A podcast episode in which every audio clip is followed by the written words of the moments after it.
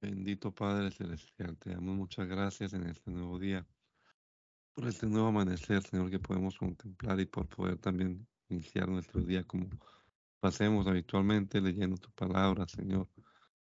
Ilumínanos el entendimiento con tu Espíritu Santo para que podamos comprender bien lo que leemos, Señor, y aplicarlo en nuestra vida. Te lo pedimos en el nombre de Jesús. Amén. Amén. Evangelio según San Juan, capítulo número 4, en la versión Reina Valera contemporánea. Cuando el Señor supo que los fariseos habían oído decir Jesús hace y bautiza más discípulos que Juan, aunque en realidad Jesús no bautizaba sino sus discípulos, salió de Judea y se fue otra vez a Galilea. Le era necesario pasar por Samaria, así que fue a una ciudad llamada Sicar la cual está junto a la heredad que Jacob le dio a su hijo José. Allí estaba el pozo de Jacob. Y como Jesús estaba cansado del camino, se sentó allí junto al pozo. Eran casi las doce del día. Una mujer de Samaria vino a sacar agua y Jesús le dijo, dame de beber. Y es que sus discípulos habían ido a la ciudad para comprar de comer. La mujer le dijo, ¿y cómo es que tú, que eres judío, me pides de beber a mí, que soy samaritana? Y es que los judíos y los samaritanos no se, trata, no se tratan entre sí. Jesús le respondió, si conocieras el don de Dios y quién es el que te dice, dame de beber, tú le pedirías a él y él te daría agua viva. La mujer le dijo, Señor, no tienes con qué sacar el agua y el pozo es hondo. Así que, ¿de dónde tienes el agua viva? ¿Acaso eres tú mayor que nuestro padre Jacob, que nos dio este pozo del cual bebieron él, sus hijos y sus ganados? Jesús le respondió, todo el que beba de esta agua volverá a tener sed, pero el que beba del agua que yo le daré no tendrá sed jamás más bien el agua que yo le daré será en él una fuente de agua que fluya para vida eterna. La mujer le dijo, Señor, dame de esa agua para que yo no tenga sed ni venga aquí a sacarla. Jesús le dijo, ve a llamar a tu marido y luego vuelve acá. La mujer le dijo, no tengo marido. Jesús le dijo, haces bien en decir que no tienes marido, porque ya has tenido cinco maridos Y el que ahora tienes no es tu marido. Esto que has dicho es verdad. La mujer le dijo, Señor, me parece que tú eres profeta. Nuestros padres adoraron en este monte y ustedes dicen que el lugar donde se debe adorar es Jerusalén. Jesús le dijo, créeme, mujer, que viene la hora cuando ni en este monte ni en Jerusalén adorarán ustedes al Padre. Ustedes adoran lo que no saben, nosotros adoramos lo que sabemos porque la salvación viene de los judíos. Pero viene la hora y ya llegó cuando los verdaderos adoradores adorarán al Padre en espíritu y en verdad, porque también el Padre busca que lo adoren tales adoradores. Dios es espíritu. Y es necesario que los que lo adoran, lo adoren en espíritu y en verdad. Le dijo la mujer, yo sé que el Mesías, llamado el Cristo, ha de venir. Cuando Él venga, nos explicará todas las cosas. Jesús le dijo, yo soy el que habla contigo. En esto vinieron sus discípulos y se asombraron de que hablaba con una mujer. Sin embargo, ninguno le dijo, ¿qué pretendes o de qué hablas con ella? La mujer dejó entonces su cántaro y fue a la ciudad y les dijo a los hombres, vengan a ver a un hombre que me ha dicho todo cuanto he hecho. ¿No será este el Cristo? Entonces ellos salieron de la ciudad y fueron a donde estaba Jesús. Mientras tanto, con ruegos, los discípulos le decían, rabí, come. Pero él les dijo, Para comer yo tengo una comida que ustedes no conocen. Los discípulos se decían unos a otros, ¿alguien le habrá traído algo para comer? Jesús les dijo, mi comida es hacer la voluntad del que me envió y llevar a cabo su obra. ¿Acaso no dicen ustedes, aún faltan cuatro meses para el tiempo de la siega? Pues yo les digo, alcen los ojos y miren los campos, porque ya están blancos para la siega. Y el que ciega recibe su salario y recoge fruto para vida eterna, para que se alegren por igual el que siembra y el que ciega. Porque en este caso es verdadero, es verdad lo que dice el dicho, uno es el que siembra y otro es el que ciega. Yo los he enviado a cegar lo que ustedes no cultivaron. Otros cultivaron y ustedes se han beneficiado de sus trabajos. Muchos de los samaritanos de aquella ciudad creyeron en él por la palabra de la mujer que en su testimonio decía, Él me dijo todo lo que he hecho. Entonces los samaritanos fueron a donde él estaba y le rogaron que se quedara con ellos y él se quedó allí dos días. Y muchos más creyeron por la palabra de él. Y decían a la mujer, ya no creemos solamente por lo que has dicho, pues nosotros mismos hemos oído y sabemos que este es verdaderamente el Salvador del mundo. Dos días después Jesús salió de allí y fue a Galilea. Y es que Jesús mismo hizo constar que el profeta no tiene honra en su propia tierra. Cuando llegó a Galilea, los galileos lo recibieron, pues habían visto todo lo que él había hecho durante la fiesta en Jerusalén pues también ellos habían ido a la fiesta. Jesús fue otra vez a Caná de Galilea, donde había convertido el agua en vino. En Cafarnaún había un oficial del rey cuyo hijo estaba enfermo. Cuando éste supo que Jesús había llegado de Judea a Galilea, fue a verlo y le rogó que bajara y sanara a su hijo, que estaba a punto de morir. Jesús le dijo, si ustedes no ven señales y prodigios, no creen. El oficial del rey le dijo, Señor, ven a mi casa antes de que mi hijo muera. Jesús le dijo, vuelve a tu casa que tu hijo vive. Y ese hombre creyó en lo que Jesús le dijo y se fue. Cuando volvía a su casa, sus siervos salieron a recibirlo y le dieron la noticia, tu hijo vive. Él les preguntó, a, él les preguntó a qué hora había comenzado a estar mejor y le dijeron ayer a la una de la tarde. Ayer a la una de la tarde lo dejó la fiebre. El padre entendió entonces que aquella era la hora en que Jesús le había dicho, tu hijo vive, y creyó lo mismo que toda su familia. Esta segunda señal hizo Jesús cuando fue de Judea a Galilea. Después de estas cosas, había una fiesta de los judíos y Jesús subió a Jerusalén.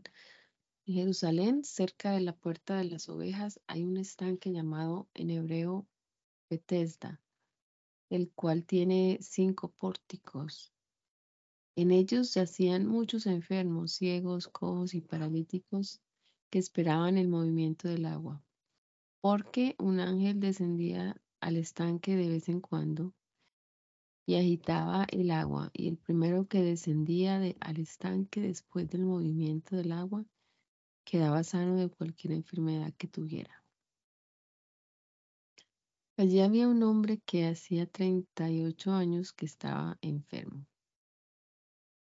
Cuando Jesús lo vio acostado y se enteró de que llevaba ya mucho tiempo así, le dijo, ¿quieres ser sano?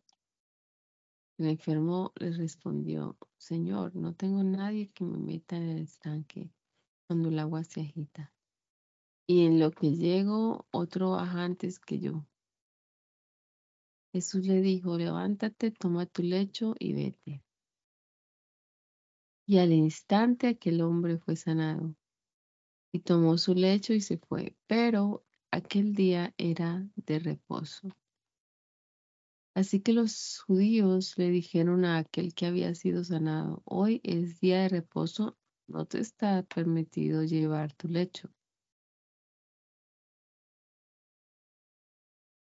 Pero él les respondió, El mismo que me sanó fue el que me dijo, toma tu lecho y anda. Entonces le preguntaron, ¿y quién fue el que te dijo, toma tu lecho y anda? Pero el que había sido sanado no sabía quién lo había sanado, pues Jesús se había apartado de la gente que estaba en aquel lugar. Después Jesús lo encontró en el templo y le dijo, ¿cómo puedes ver? Ah, perdón, como puedes ver, has sido sanado. Así que no peques más para que no te sobrevenga algo peor. Aquel hombre se fue y les hizo saber a los judíos que el que lo había sanado era Jesús. Y por eso los judíos lo perseguían y procuraban matarlo porque hacía esto en el día de reposo. Pero Jesús le respondió, hasta ahora mi padre trabaja y yo también trabajo. Por esto los judíos con más ganas procuraban matarlo porque no solo quebrantaba el día de reposo, sino que además decía que Dios mismo era su Padre, con lo cual se hacía igual a Dios. Entonces Jesús les dijo, de cierto, de cierto les digo, el Hijo no puede hacer nada por sí mismo, sino que ve, sino lo que ve que el Padre hace. Porque todo lo que el Padre hace, eso mismo lo hace el Hijo. y es que el Padre ama al Hijo y le muestra todo lo que él hace y mayores obras que éstas le mostrará para el asombro de ustedes. Porque así como el Padre levanta a los muertos y les da vida, así también el Hijo da vida a los que Él quiere. Pues el Padre no juzga a nadie, sino que todo el juicio se lo ha dado al Hijo, para que todos honren al Hijo tal y como honran al Padre. El que no honra al Hijo, no honra al Padre que lo envió. De cierto, de cierto les digo, el que oye mi palabra y cree al que me envió tiene vida eterna y no será condenado, sino que ha pasado de muerte a vida. De cierto, de cierto les digo, la hora viene y ya llegó, cuando los muertos oirán la voz del Hijo de Dios y los que la oigan vivirán. Porque así como el Padre tiene vida en sí mismo, así también le ha dado al Hijo el tener vida en sí mismo. También le, dijo, le dio autoridad de hacer juicio por cuanto es el Hijo del Hombre. No se asombren de esto, vendrá el tiempo cuando todos los que están en los sepulcros oirán su voz. Y los que hicieron lo bueno saldrán a resurrección de vida, pero los que hicieron lo malo a resurrección de condenación. Yo no puedo hacer nada por mí mismo. Yo juzgo según lo que oigo y mi juicio es justo, porque no busco hacer mi voluntad, sino hacer la voluntad del que me envió. Si yo doy testimonio acerca de mí mismo, mi testimonio no es verdadero. Pero el que da testimonio acerca de mí es otro, y yo sé que el testimonio que de mí da es verdadero. Ustedes enviaron mensajeros a Juan y él dio testimonio de la verdad. Yo no, yo no recibo el testimonio de ningún hombre, sino que digo esto para que ustedes sean salvos.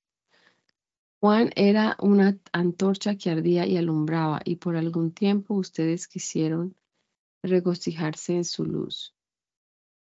Pero yo cuento con un testimonio mayor que el de Juan, y son las obras que el Padre me dio para que las llevara a cabo. Las obras mismas que yo hago son las que dan testimonio de mí y de, que el Padre me ha enviado. También el Padre que me envió ha dado testimonio de mí. Ustedes nunca han oído su voz, ni han visto su aspecto, ni tienen su palabra permanente en usted, permanentemente en ustedes, porque a quien Él envió ustedes no le creen. Ustedes escudriñan las escrituras porque les parece que en ellas tienen la vida eterna y son ellas las que dan testimonio de mí.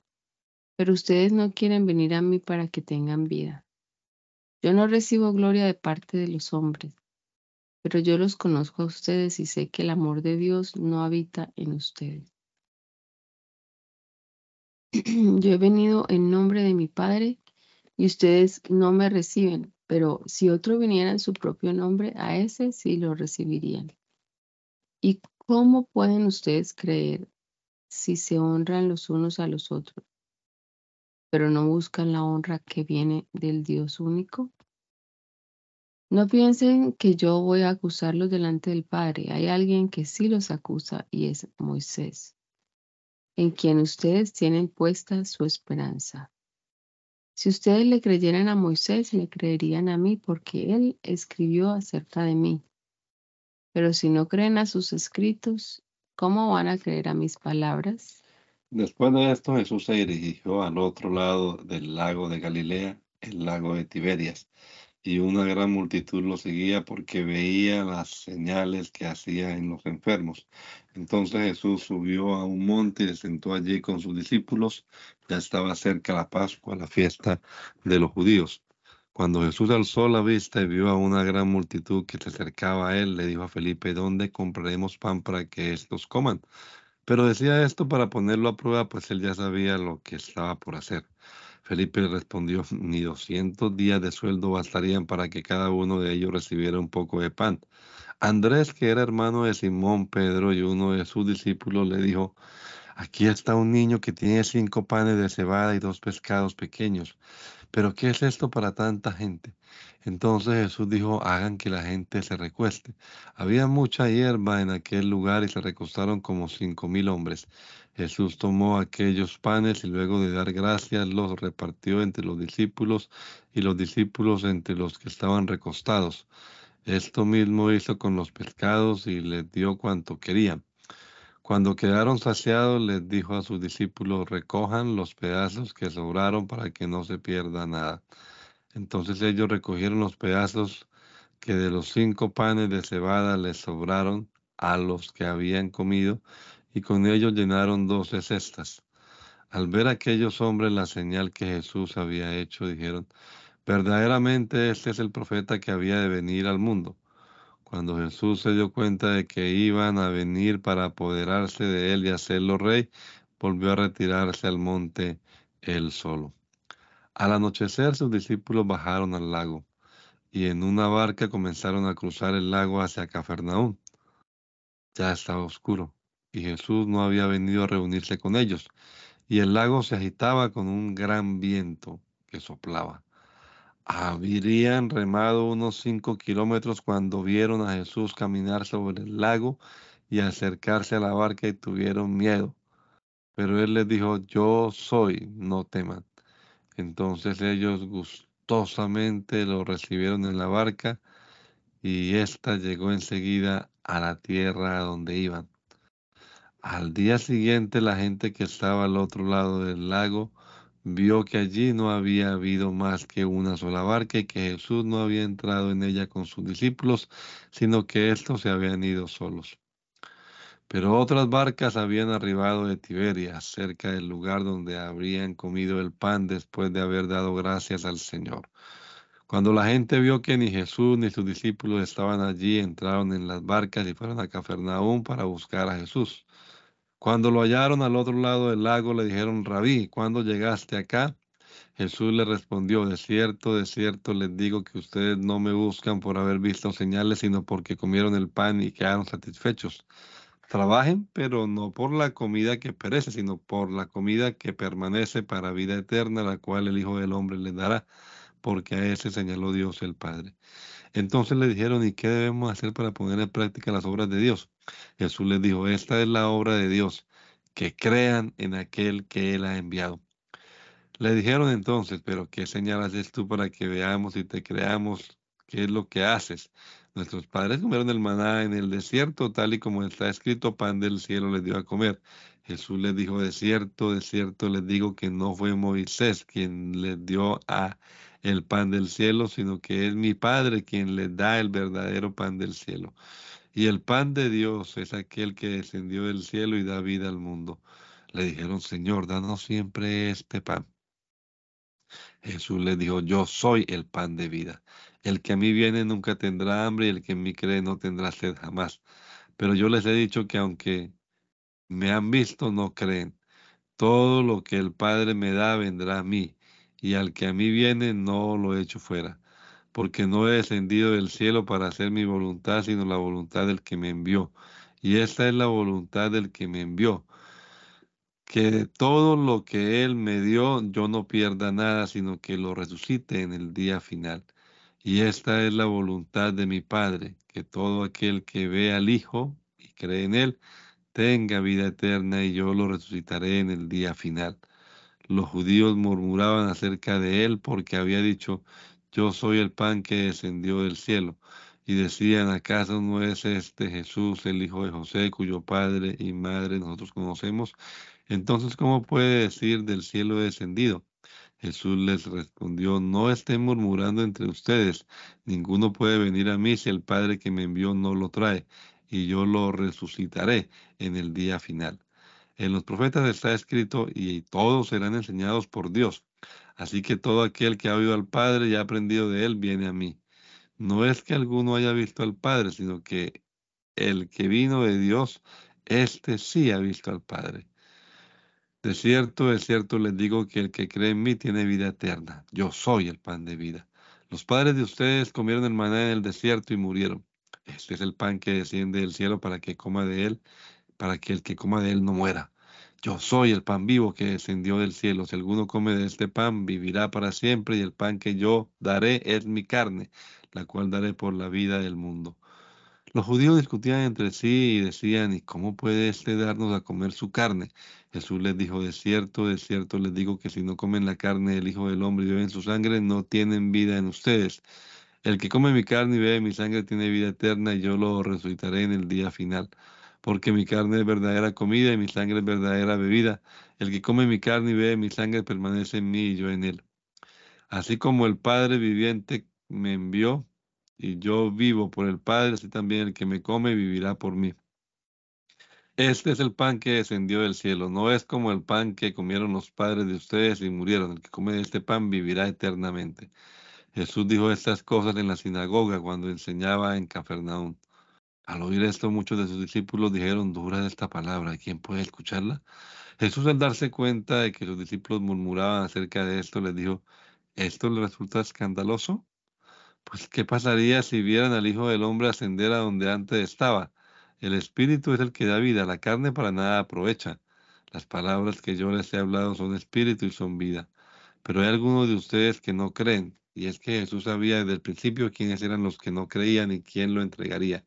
Así que dijo, por eso les he dicho que ninguno puede venir a mí si el Padre no se lo concede. A partir de entonces muchos de sus discípulos dejaron de seguirlo y ya no andaban con él. Entonces Jesús dijo a los doce, ¿también ustedes quieren irse? Simón Pedro le contestó, Señor, ¿y a quién iremos? Tú tienes palabra de vida eterna. Y nosotros hemos creído y sabemos que tú eres el Cristo, el Hijo del Dios viviente.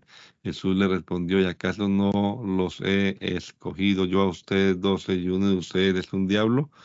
Y se refería Jesús a Judas Iscariote, hijo de Simón, porque este era uno de los doce y era el que lo iba a entregar.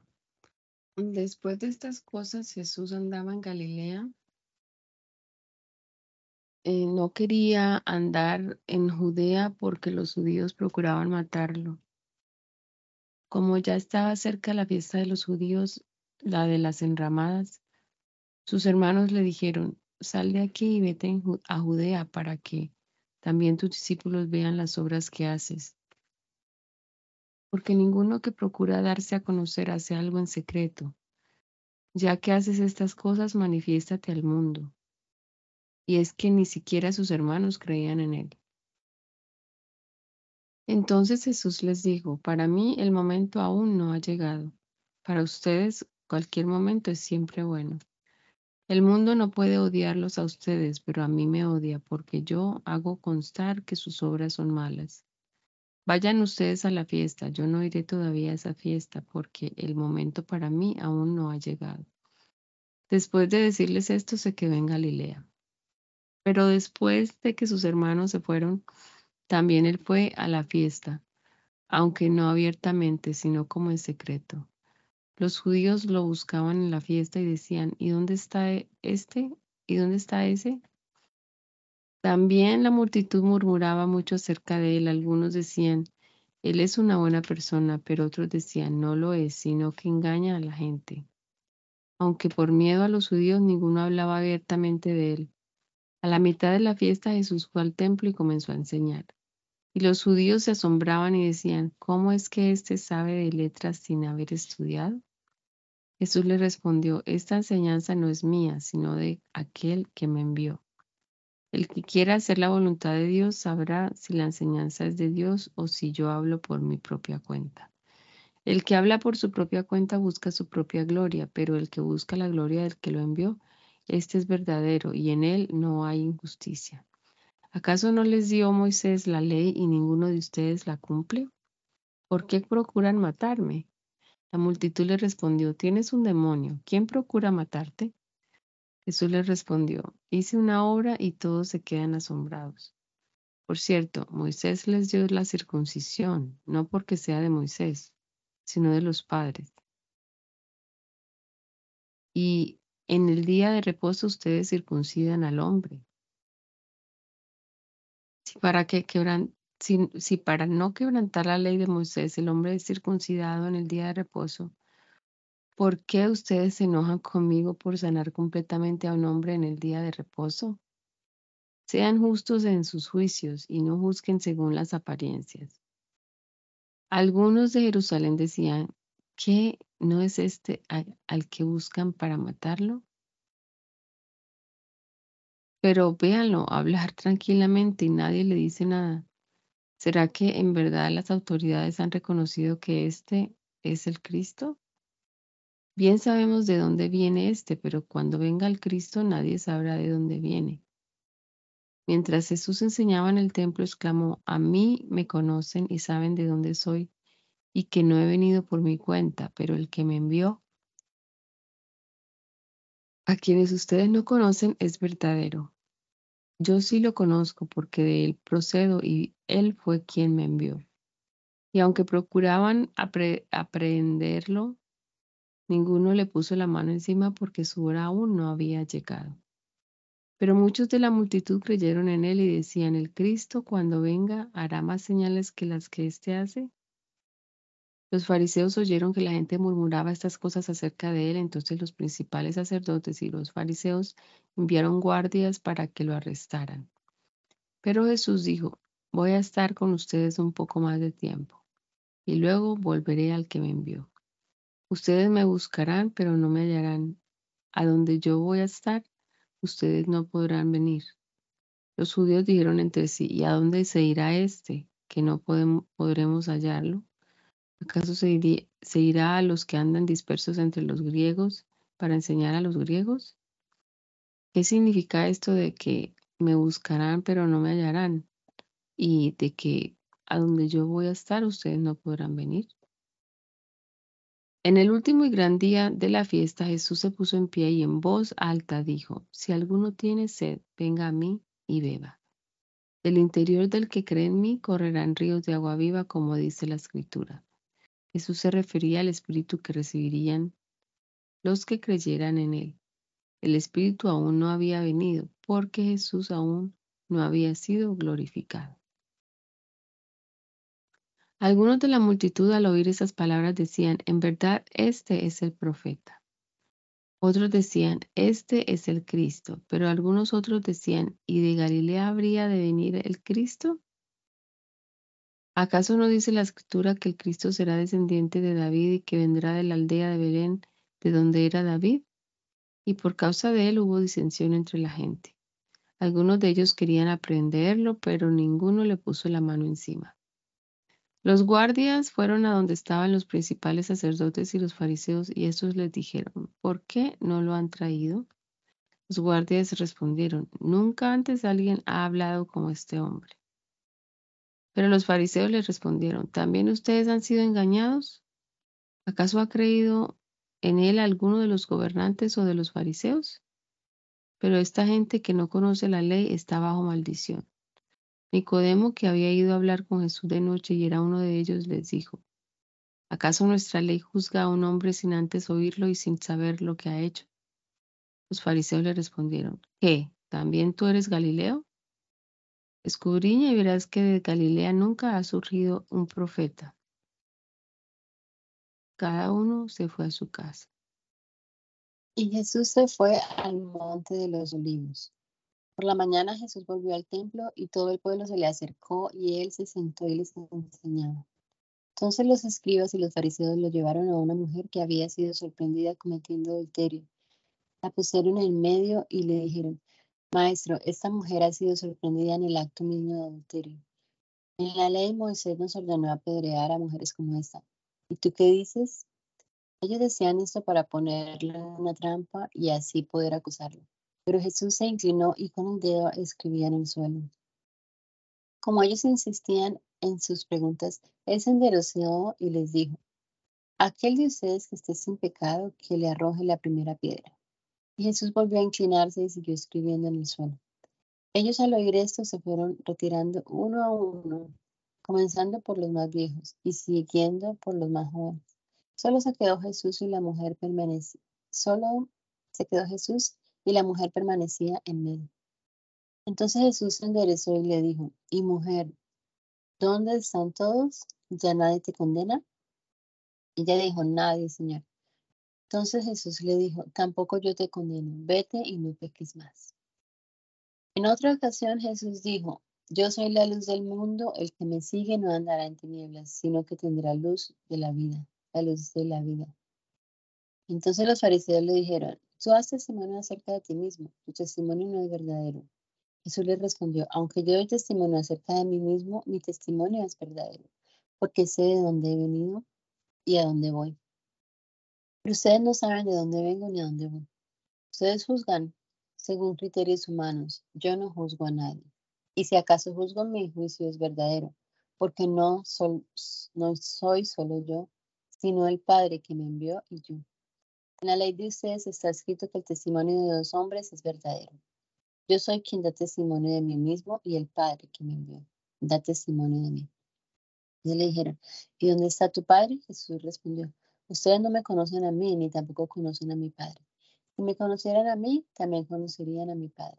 Jesús pronunció estas palabras en, el lugar de las ofrendas cuando enseñaban el templo y nadie lo aprendió porque aún no había llegado su hora. Una vez más, Jesús les dijo, yo me voy y ustedes me buscarán, pero en su pecado morirán. A donde yo voy, ustedes no pueden venir. Los judíos decían, ¿acaso se matará a sí mismo? Pues dice, a donde yo voy, ustedes no pueden venir. Y les dijo, ustedes son de aquí abajo, yo soy de allá arriba. Ustedes son de este mundo y yo no soy de este mundo.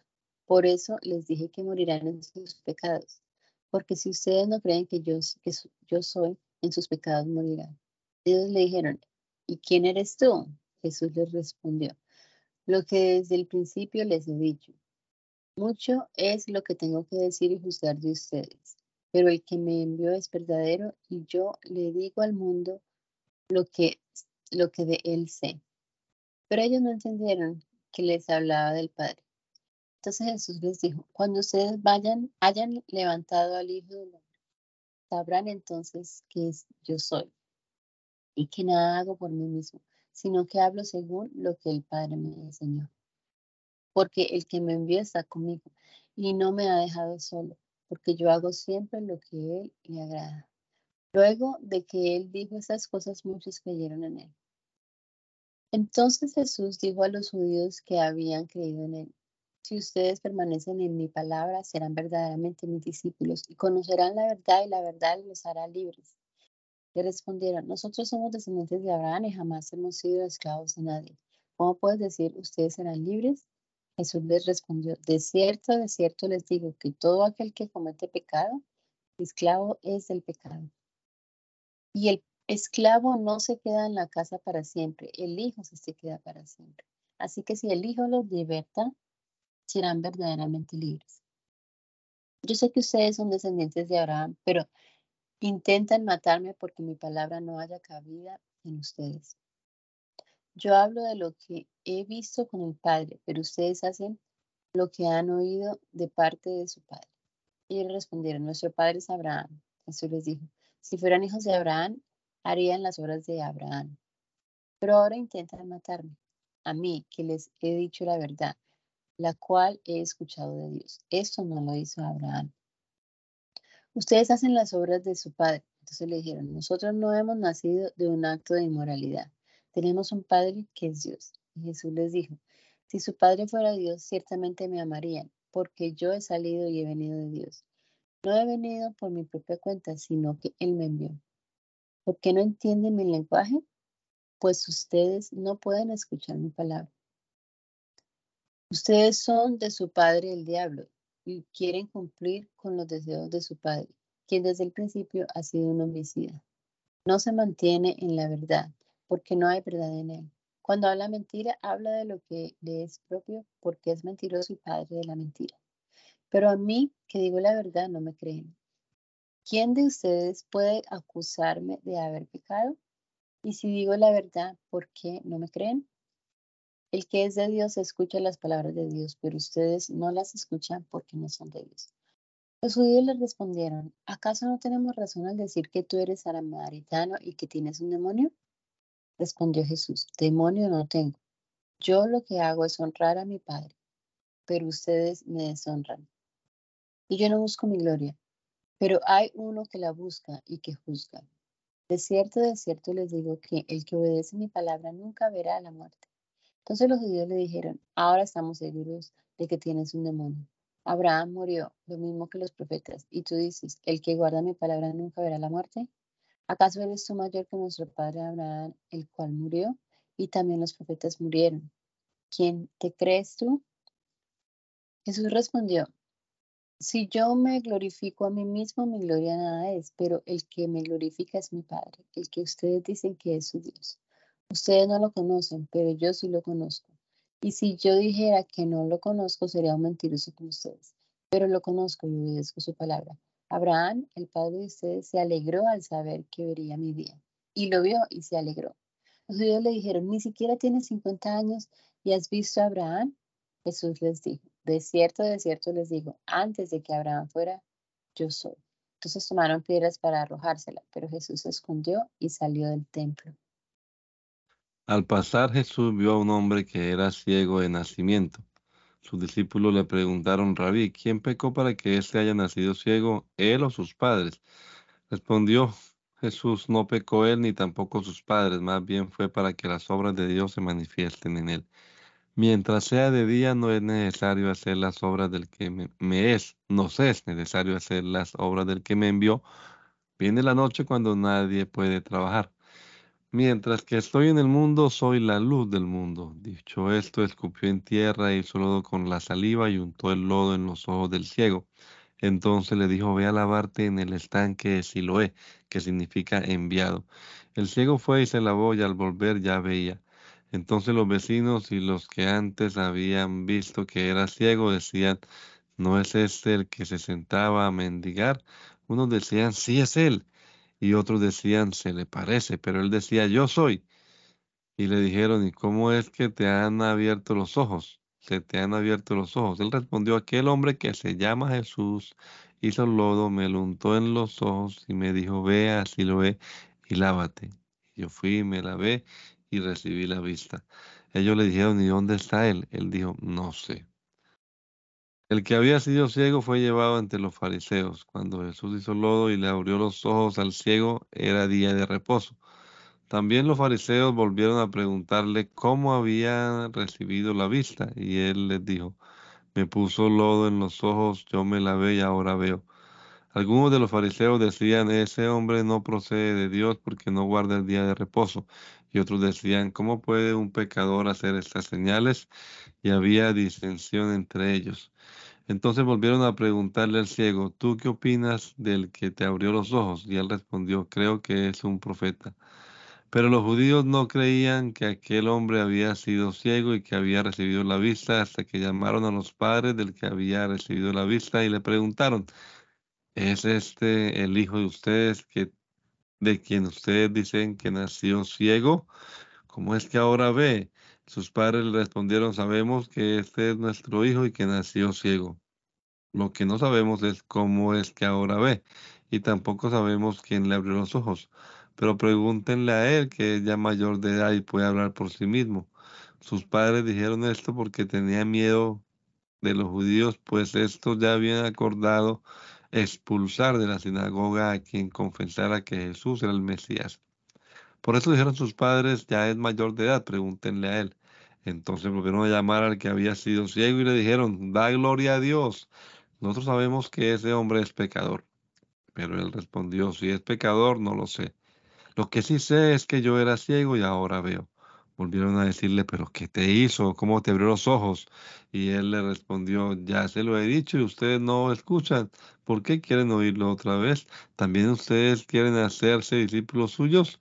Ellos lo insultaron y le dijeron, discípulo suyo lo serás tú. Nosotros somos discípulos de Moisés. Nosotros sabemos que Dios le habló a Moisés, pero de este no sabemos ni de dónde es. El hombre le dijo, pero esto es lo asombroso, que ustedes no sepan de dónde es, pero a mí me abrió los ojos. Y sabemos que Dios no escucha a los pecadores, pero si alguno es temeroso de Dios y hace su voluntad, a ese sí lo escucha. Nunca se ha oído decir que alguien le abriera los ojos a un ciego de nacimiento. Si éste no viniera de Dios, no podría ser, nada podría ser. Ellos le dijeron, tú naciste del todo en pecado y nos vas a enseñar y lo expulsaron de allí. Jesús supo que lo habían expulsado, así que cuando lo halló en él, le, dijo, ¿crees tú en el Hijo de Dios? Y él respondió, Señor, ¿y quién es para que crea en él? Jesús le dijo, pues ya lo has visto, y es el que habla contigo. Y él dijo, creo, Señor, y lo adoró. Jesús dijo, yo he venido a este mundo para juicio, para que los que vean para que vean los que no ven y para que los que ven se queden ciegos. Al oír esto, algunos de los fariseos que estaban con él le preguntaron, ¿acaso también nosotros somos ciegos? Jesús le respondió, si ustedes fueran ciegos, no tendrían pecado, pero ahora como dicen que ven, su pecado permanece.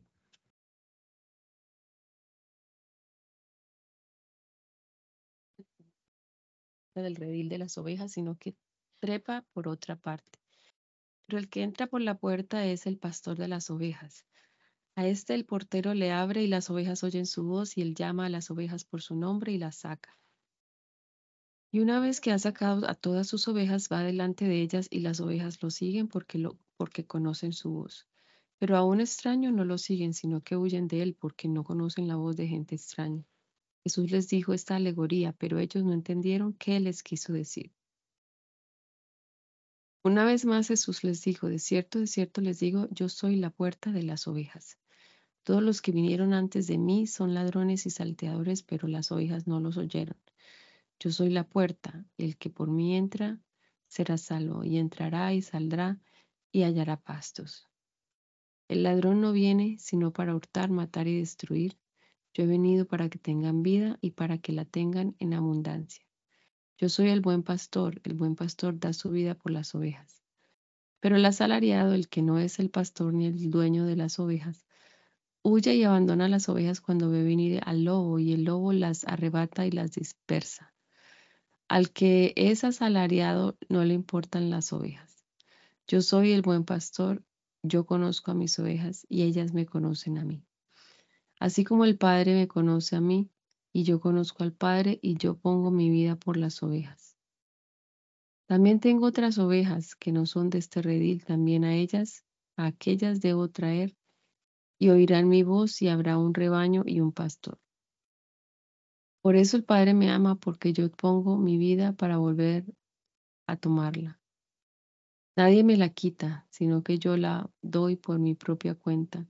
Tengo poder para ponerla y tengo poder para volverla, para volver a tomarla. Este mandamiento lo recibí de mi Padre.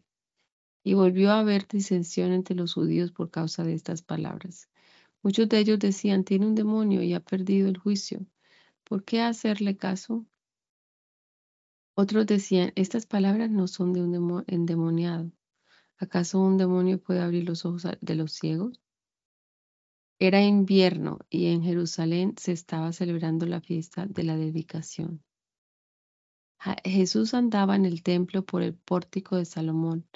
Entonces los judíos lo rodearon y le dijeron, ¿Hasta cuándo vas a perturbarnos el alma?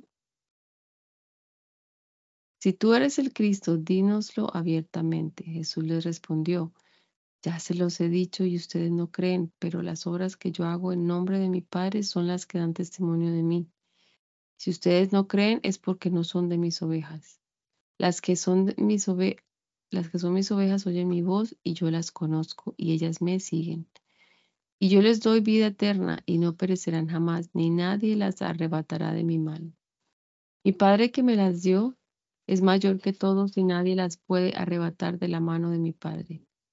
El Padre y yo somos uno. Entonces los judíos volvieron a tomar piedras para apedrearlo, pero Jesús le respondió, yo les he mostrado de mi Padre muchas buenas obras. ¿Por cuál de ellas me apedrean? Los judíos le respondieron, no te apedreamos por ninguna buena obra, sino por la blasfemia, porque tú eres hombre, pero te haces Dios. Jesús le respondió, ¿y no está escrito en la ley de ustedes, yo dije, ustedes son dioses? Si se llamó dioses a aquellos a quienes vino la palabra de Dios y la escritura no puede ser quebrantada. Ustedes dicen, tú blasfemas a quien el Padre santificó y envió al mundo solo porque dije, Hijo de Dios soy.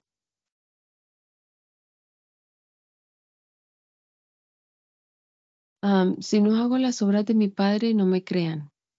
Pero si las hago, crean a las obras, aunque no me crean a mí, para que sepan y crean que el Padre está en mí y que yo estoy en el Padre. Una vez más procuraron aprenderlo, pero él se escapó de sus manos. Y volvió al otro lado del Jordán, al lugar donde antes había estado bautizando Juan, y allí se quedó. Y muchos se acercaban a él y decían, a decir verdad, Juan no hizo ninguna señal pero todo lo que dijo de éste era verdad, y muchos allí creyeron en él. Había un hombre enfermo que se llamaba Lázaro y era de Betania, la aldea de María y de Marta, sus hermanas. María, cuyo hermano Lázaro estaba enfermo, fue la que ungió al Señor con perfume y quien le enjugó los pies con sus cabellos. Las hermanas mandaron a decir a Jesús, Señor, el que amas está enfermo. Cuando Jesús lo oyó, dijo, esta enfermedad no es de muerte, sino que es para la gloria de Dios y para que el Hijo de Dios sea glorificado por ella. Jesús amaba a Marta, a su hermana y a Lázaro. Y cuando Jesús se enteró de que estaba enfermo, se quedó dos días más en el lugar donde estaba. Luego les dijo a sus discípulos, vamos otra vez a Judea. Los discípulos dijeron, Rabí, hace poco los judíos intentaron apedrearte y de nuevo vas allá. Jesús respondió, ¿acaso no tiene el día doce horas? El que anda de día no tropieza, porque ve la luz de este mundo. Pero el que anda de noche tropieza, porque no hay luz en él. Dicho esto, agregó, nuestro amigo Lázaro duerme, pero voy a despertar. Entonces sus discípulos dijeron, Señor, si duerme sanará.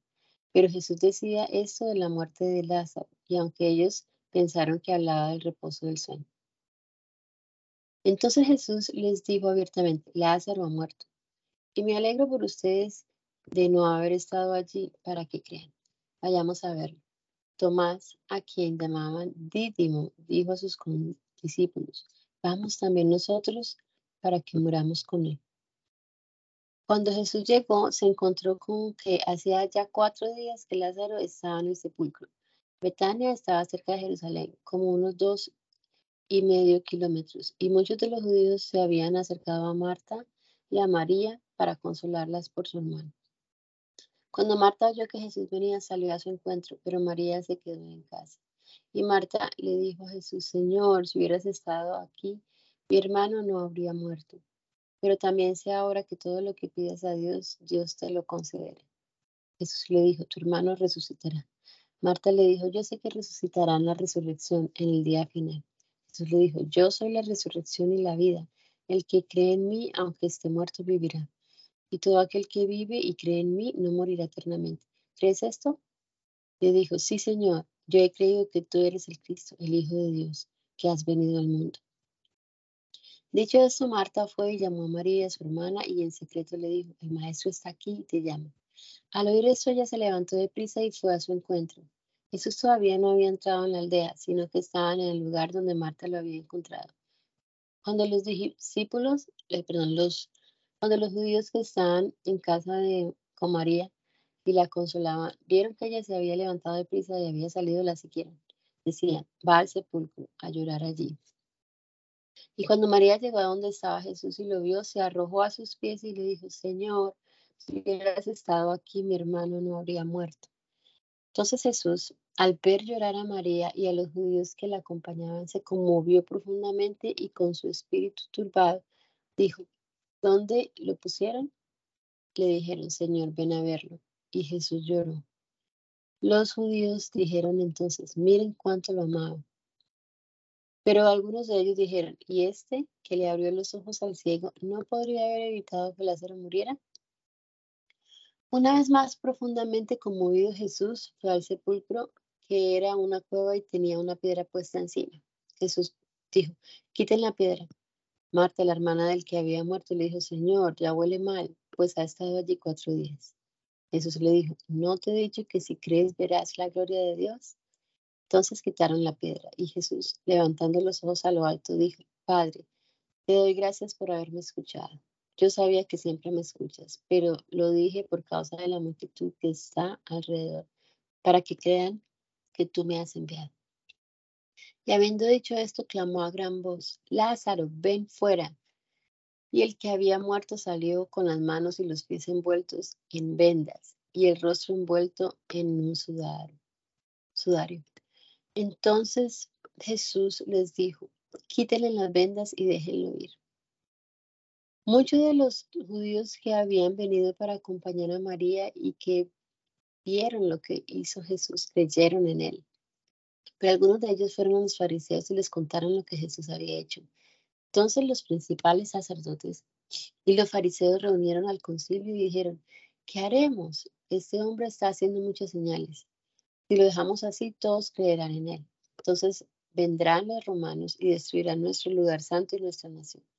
Uno de ellos, Caifás, que ese año era sumo sacerdote, les dijo, ustedes no saben nada, ni se dan cuenta de que nos, de, que nos conviene, de que nos conviene que un hombre muera por el pueblo y no que toda la nación perezca. Pero esto no lo dijo por cuenta propia, sino que como aquel año era el sumo sacerdote, profetizó que Jesús moriría por la nación.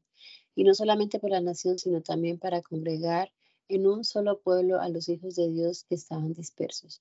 Así que desde aquel día acordaron matarlo. Por eso Jesús ya no andaba abiertamente entre los judíos, sino que se alejó de allí y se fue a la región contigua al desierto, a una ciudad llamada Efraín, y allí se quedó con sus discípulos. Como estaba próxima la Pascua de los judíos, muchos de aquella región fueron a Jerusalén antes de la Pascua para purificarse. Buscaban a Jesús y mientras estaban en el templo se preguntaban unos a otros, ¿ustedes qué creen? ¿Vendrá él a la fiesta? Por su parte, los principales sacerdotes y los fariseos habían dado orden de que si alguien sabía dónde estaba, lo dijera para que lo arrestaran. Seis días antes de la Pascua, Jesús fue a Betania, donde vivía Lázaro, el que había estado muerto y a quien Jesús había resucitado de los muertos. Allí le ofrecieron una cena y Marta servía y Lázaro era uno de los que estaba sentados con él a la mesa. Entonces María tomó unos 300 gramos de perfume de nardo puro que era muy caro y con él ungió los pies de Jesús y con sus cabellos los enjugó y la casa se llenó de, con el olor del perfume. Y dijo Judas Iscariote, hijo de Simón, que era uno de los discípulos y el que más tarde lo entregaría, ¿por qué no se vendió este perfume por 300 días de sueldo y ese dinero se les dio a los pobres? Pero no dijo esto porque se preocupara por los pobres, sino porque era un ladrón y como tenía la bolsa sustraía de lo que se echaba en ella. Entonces Jesús le dijo, déjala tranquila que ha guardado esto para el día de mi sepultura. A los pobres siempre los tendrán entre ustedes, pero a mí no siempre me tendrán. Una gran multitud de los judíos se sentó, se enteró de que él estaba allí, así que vinieron no solamente por causa de Jesús, sino también para ver a Lázaro, pues sabían que él lo había resucitado de los muertos. Pero los principales sacerdotes acordaron matar también a Lázaro, pues por causa de él muchos de los judíos se apartaban y creían en Jesús. Al día siguiente, al oír que Jesús venía a Jerusalén, grandes multitudes que habían venido a la fiesta tomaron ramas de palmera y salieron a recibirlo y clamaban, Hosanna, bendito el que viene en el nombre del Señor, el Rey de Israel. Y Jesús halló un asno y montó sobre él como está escrito, no temas, hija de Sión, aquí viene tu rey montado sobre un pollino de asna. Al principio los discípulos no comprendieron estas cosas, pero cuando Jesús fue glorificado, entonces se acordaron de que estas cosas estaban escritas acerca de él y que así le habían sucedido. Y la gente que estaba con él daba testimonio de cómo ordenó a Lázaro salir del sepulcro y lo resucitó de los muertos. Por eso también la gente había venido a recibirlo, pues sabía que él había hecho esta señal. Pero los fariseos dijeron entre sí, ¿cómo pueden ver? Como pueden ver, así no conseguiremos nada. Todo el mundo se va tras él. Entre los que habían ido a la fiesta para adorar había algunos griegos. Estos se acercaron a Felipe, que era de Bethsaida de Galilea, y entre ruegos le dijeron, Señor, quisiéramos ver a Jesús. Felipe fue y se lo dijo a Andrés, y Andrés y Felipe se lo dijeron a Jesús. Y Jesús les dijo, ha llegado la hora de que el Hijo del Hombre sea glorificado. De cierto, de cierto les digo que si el grano de tierra no cae en tierra, si el grano de trigo no cae en tierra y muere, se queda solo, pero si muere lleva mucho fruto. El que ama su vida la perderá, pero el que aborrece su vida en este mundo la guardará para vida eterna. Si alguno me sirve, sígame, que donde yo esté, allí también estará mi servidor. Si alguno me sirve, mi Padre lo honrará.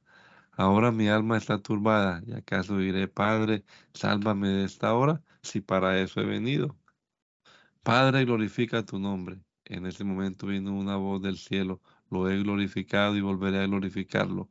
La multitud que estaba allí y que había oído la voz decía que había sido un trueno, pero otros decían, le ha hablado un ángel.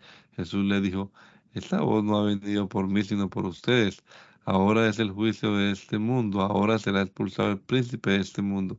Y cuando yo sea levantado de la tierra, traeré a todos a mí mismo. Con esto Jesús daba a entender de qué muerte iba a morir.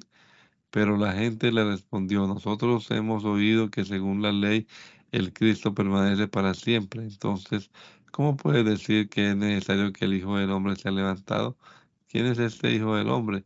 Jesús les dijo, por un poco más de tiempo la luz está entre ustedes. Mientras tengan luz, caminen para que no los sorprendan las tinieblas, porque el que anda en tinieblas no sabe por dónde va. Mientras tengan la luz, crean en la luz para que sean hijos de la luz. Dicho esto, Jesús se fue y se ocultó de ellos. Y a pesar de que había hecho tantas señales ante ellos, no creían en él, para que se cumpliera la, la palabra del profeta Isaías que dijo, Señor, ¿quién ha creído a nuestro anuncio y a quien se ha revelado el brazo del Señor? Por esto no podían creer, pues Isaías también dijo, cegó los ojos de ellos y endureció su corazón para que no vean con los ojos y entiendan con el corazón y se conviertan y yo los sane. Isaías dijo, dijo esto cuando vio su gloria y habló acerca de él. Con todo esto muchos creyeron en él, incluso algunos de los gobernantes pero por causa de los fariseos no lo confesaban para no ser expulsados de la sinagoga. Y es que amaban más la gloria de los hombres que la gloria de Dios. Jesús clamó y dijo, el que cree en mí, no cree en mí, sino en el que me envió. Y el que me ve, ve al que me envió. Yo soy la luz y he venido al mundo para que todo aquel que cree en mí no permanezca en tinieblas. El que oye mis palabras y no las obedece, no lo juzgo, porque no he venido al mundo a, juzgar, sino a salvar al mundo. El que me rechaza y no recibe mis palabras, tiene quien lo juzgue. Es la palabra que he hablado. Ella lo juzgará en el día final. Porque yo no he hablado por mi propia cuenta. El Padre que me envió me dio también el mandamiento de lo que debo decir y de lo que debo hablar. Y sé que su mandamiento es vida eterna. Por lo tanto, lo que yo hablo, lo hablo como el Padre me lo ha dicho. Antes de la fiesta de la Pascua, Jesús sabía que su hora había llegado para pasar de este mundo y volver al Padre. A los suyos que estaban en el mundo los había amado siempre y los amó hasta el fin. El diablo ya había puesto en el corazón de Judas Iscariote, hijo de Simón, que entregara a Jesús, así que mientras cenaban Jesús, que sabía que el Padre había puesto en sus manos todas las cosas y que había salido de Dios y que a Dios volvía, Levantó de la cena, se quitó su manto y tomando una toalla se la sujetó a la cintura. Luego puso agua en un recipiente y comenzó a lavar los pies de los discípulos, para luego secárselos con la toalla que llevaba en la cintura. Cuando llegó a Simón Pedro, éste le dijo, Señor, ¿tú me lavas los pies? Respondió Jesús y le dijo, Lo que yo hago no lo entiendes ahora, pero lo entenderás después. Pedro le dijo, Jamás me lavarás los pies. Jesús y Jesús le respondió, Si no te los lavo, no tendrás parte conmigo.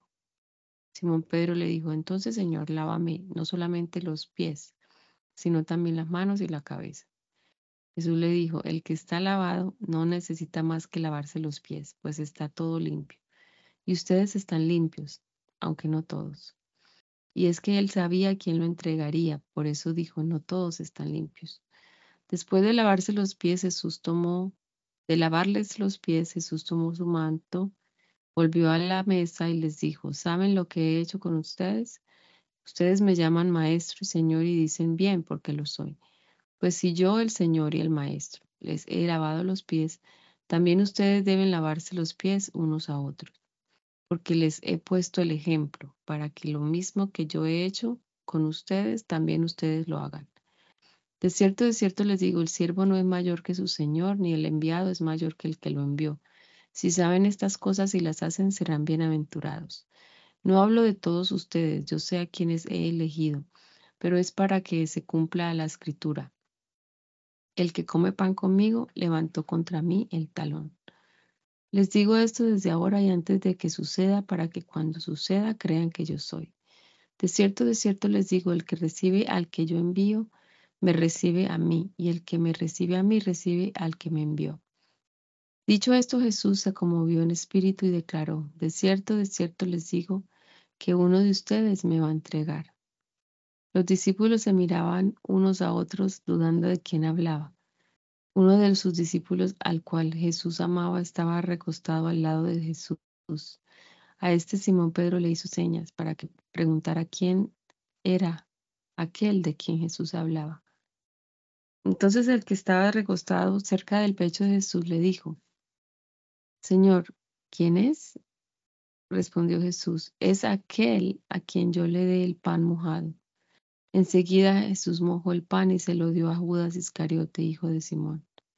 Después del bocado, Satanás entró en él. Entonces Jesús le dijo, lo que vas a hacer, hazlo pronto. Pero ninguno de los que estaba a la mesa entendió por qué le dijo esto. Y es que, como Judas tenía la bolsa, algunos pensaban que Jesús le decía que comprara lo necesario para la fiesta o que diera algo a los pobres. En cuanto Judas tomó el bocado de pan, salió. Era ya de noche. Después de que Judas salió, Jesús dijo, ahora el Hijo del Hombre es glorificado y Dios es glorificado en él. Si Dios es glorificado en él, Dios también lo glorificará en sí mismo y lo, glorificará sin tardanza. Hijitos, aún estaré con ustedes un poco y me buscarán, pero lo que les dije a los judíos, les digo a ustedes ahora, a donde yo voy, ustedes no pueden ir. Un mandamiento nuevo les doy, que se amen unos a otros, así como yo los he amado, ámense también ustedes unos a otros. En esto conocerán todos que ustedes son mis discípulos, si se aman unos a otros. Simón Pedro le dijo, Señor, ¿a dónde vas? Jesús le respondió, A donde yo voy no me puedes seguir ahora pero me seguirás después. Pedro le dijo, Señor, ¿por qué no te puedo seguir ahora? Por ti daré mi vida. Jesús le respondió, ¿tú darás tu vida por mí? De cierto, de cierto te digo, que no cantará el gallo sin que me hayas negado tres veces. No se turbe su corazón. Ustedes creen en Dios, crean también en mí. En la casa de mi padre hay muchos aposentos. Si así no fuera, ya les habría ya les hubiera dicho. Así que voy a preparar lugar para ustedes. Y si me voy y les preparo lugar, vendré otra vez y los llevaré conmigo para que donde yo esté, también ustedes estén. Y ustedes saben a dónde voy y saben el camino. Tomás le dijo, Señor, no sabemos a dónde vas. ¿Cómo podremos saber el camino? Jesús le dijo, yo soy el camino y la verdad y la vida. Nadie viene al Padre sino por mí. Si me conocieran, también conocerían a mi Padre, y desde ahora lo conocen y lo han visto. Felipe le dijo, Señor, muéstranos al Padre, con eso nos basta. Jesús le dijo, hace ya tanto tiempo que estoy con ustedes, y tú, Felipe, no me has conocido. El que me ha visto a mí, ha visto al Padre. ¿Cómo entonces dice, muéstranos al Padre?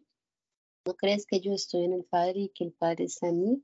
Las palabras que yo les hablo no las hablo por mi propia cuenta, sino que el Padre que vive en mí es quien hace las obras. Créame que yo estoy en el Padre y el Padre está en mí. De otra manera, créame por las obras mismas. De cierto, de cierto les digo, el que cree en mí hará también las obras que yo hago, y aún mayores obras hará, porque yo voy al Padre.